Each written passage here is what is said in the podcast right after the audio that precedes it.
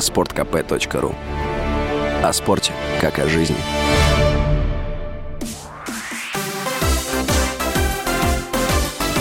Новости спорта.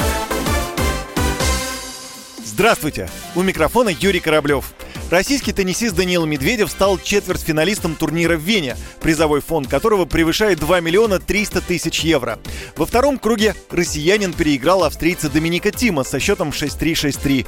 Соперник Медведева за выход в полуфинал определится в противостоянии аргентинца Франциско Серундола и итальянца Яника Синера. 26-летний Медведев занимает четвертое место в мировом рейтинге. 8 октября спортсмен из-за травмы снялся с полуфинала турнира в Астане против Новака Джоковича и вернулся к соревнованиям только 26 октября.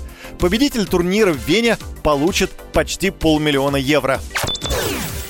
В Лиге Европы Манчестер Юнайтед уверенно обыграл молдавский шериф на своем поле 3-0. Редко выходящий на поле в стартовом составе Криштиану Роналду на этот раз появился с первых минут.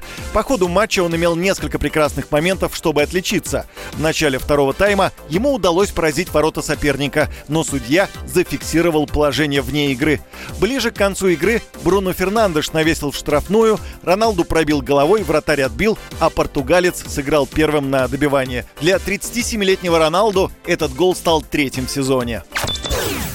Трансферная стоимость российского нападающего Артема Дзюбы, выступающего за турецкий клуб Адана Демирспорт, снизилась с 6 миллионов евро в июне до 4 миллионов евро, сообщает Трансфермаркт.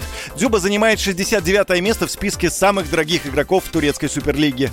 Самой высокой трансферная стоимость Дзюбы была в 2019 году. Тогда он стоил 16 миллионов евро.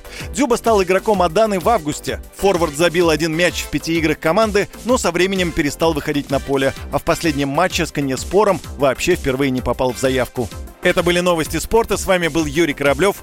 До встречи в эфире. Новости спорта.